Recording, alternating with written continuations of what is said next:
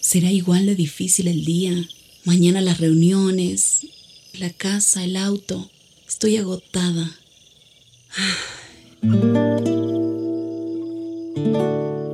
No importa cuántas cosas me hayan angustiado hoy. Me acercaré a Él porque Él tiene descanso para mi alma y mi mente. Cuando mi corazón está tranquilo, puedo escuchar su voz en quietud y confianza. Mi fortaleza está en descansar en Dios. Ven a descansar.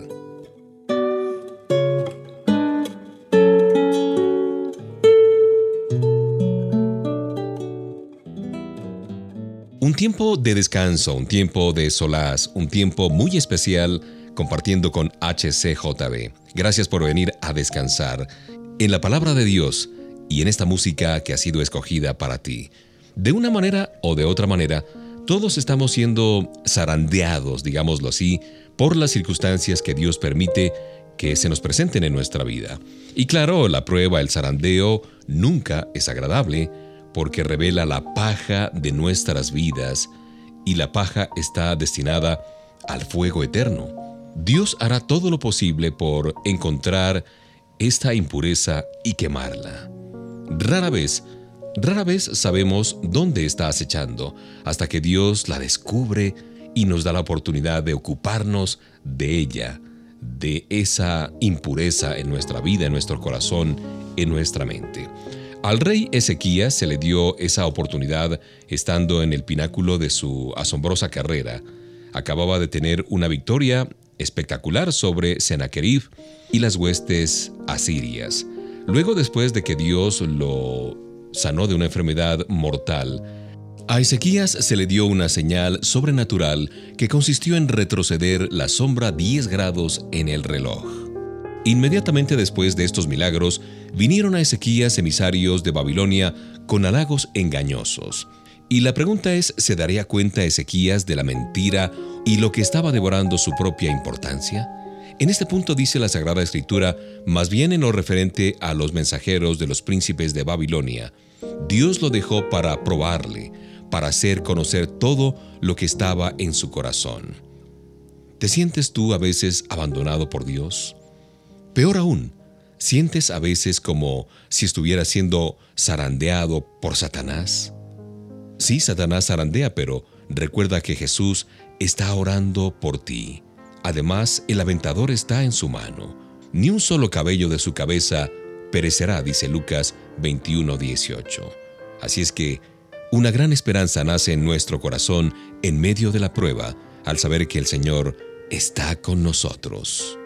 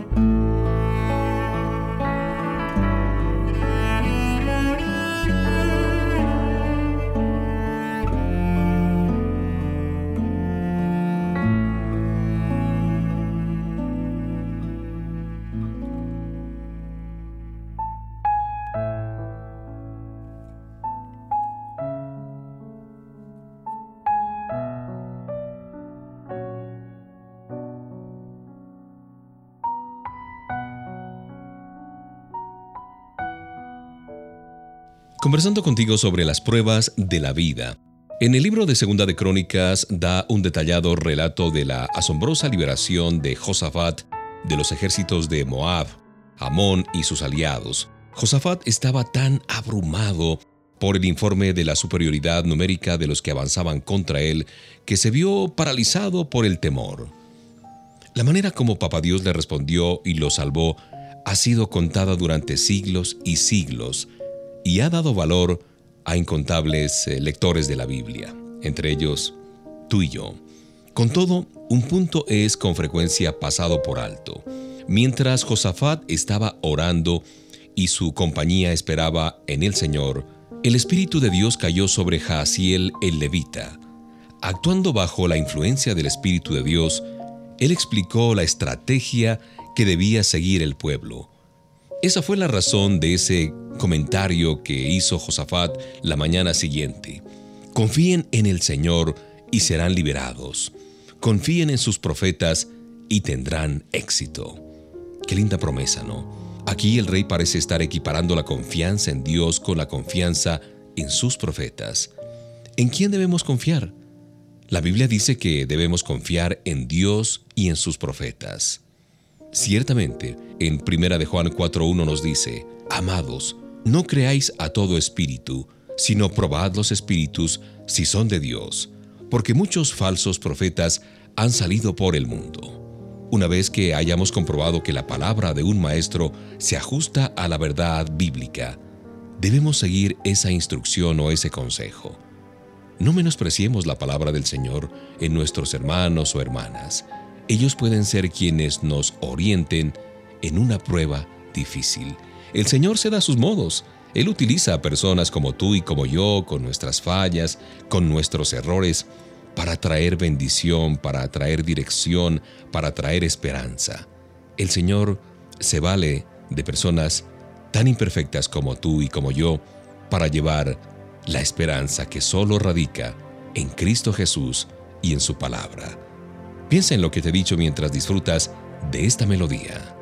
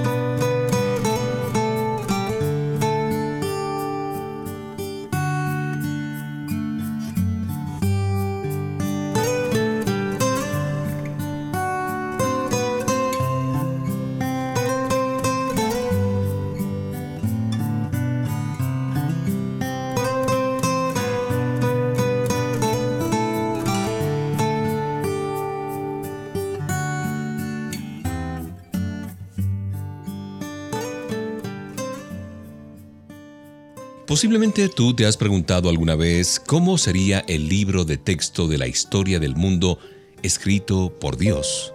¿Quiénes aparecerían en sus páginas como los personajes de los acontecimientos mundiales? En 1 Corintios 1 nos da una, una pista al decirnos que Dios ha escogido lo débil, lo menospreciado, lo necio de este mundo para avergonzar a lo fuerte y a los sabios. Este principio está presente en toda y a lo largo de la historia bíblica. Una prostituta llamada Rahab hace una decisión correcta y se convierte en un antepasado del Mesías nada menos. Una viuda llamada Ruth escoge al Dios de Israel y se convierte en la bisabuela del rey David. Una esposa estéril llamada Ana derrama su alma delante del Señor y se convierte en la madre del profeta Samuel. Un hombre llamado Abraham responde a Dios, deja atrás a sus parientes, a sus familiares, a su tierra, y se convierte en el padre de todos los creyentes. Una mujer llamada María derrama un costoso perfume sobre la cabeza de Jesús de Nazaret y obtiene un monumento eterno en la corriente de la historia. Hmm, ¿Quiénes son las personas influyentes en la tierra? Son las que lo dejan todo por seguir al Señor, los hombres y las mujeres que han probado ser irreprensibles y sencillos hijos de Dios, sin mancha en medio de una generación maligna y perversa, en medio de la cual resplandecen como luminares o luminarias en el mundo. Esto lo dice Filipenses 2.15. Es posible que no creas que tu luz es brillante, pero si Dios dice que tú eres una lámpara, debes estar de acuerdo con Él y continuar brillando de su mano.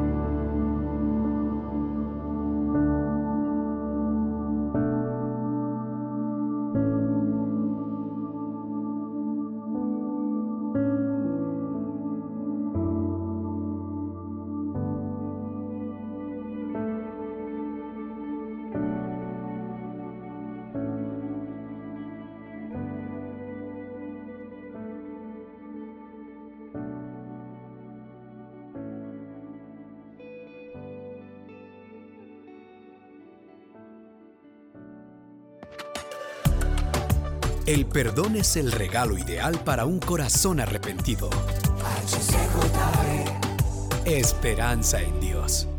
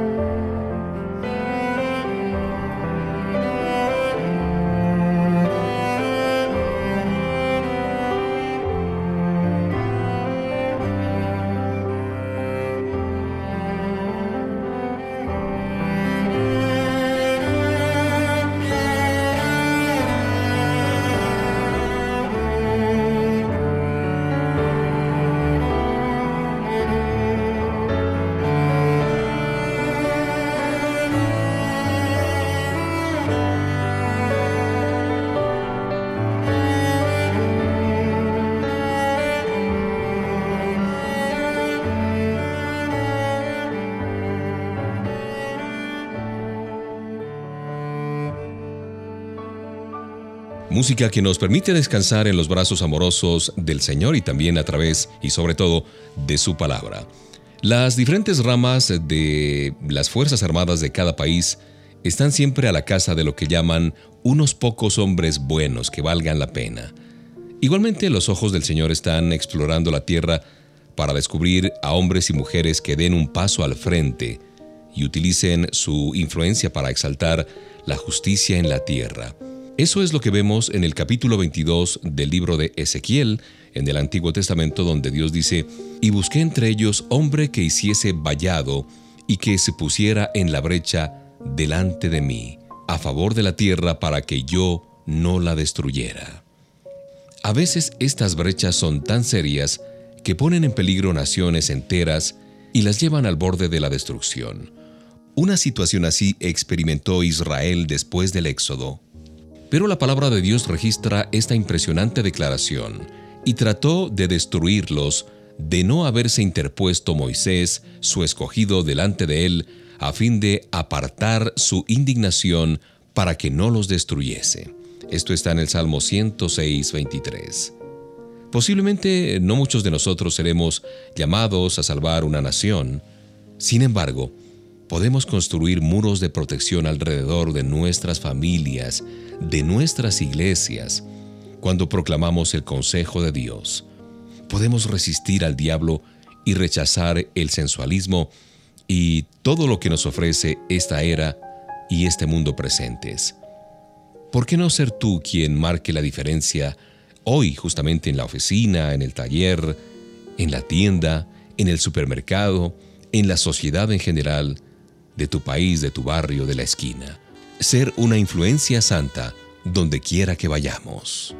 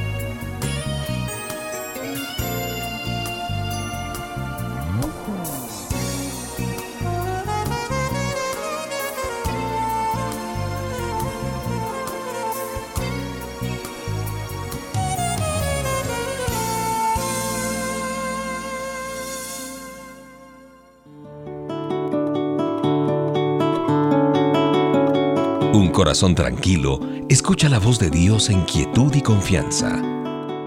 Ven a descansar.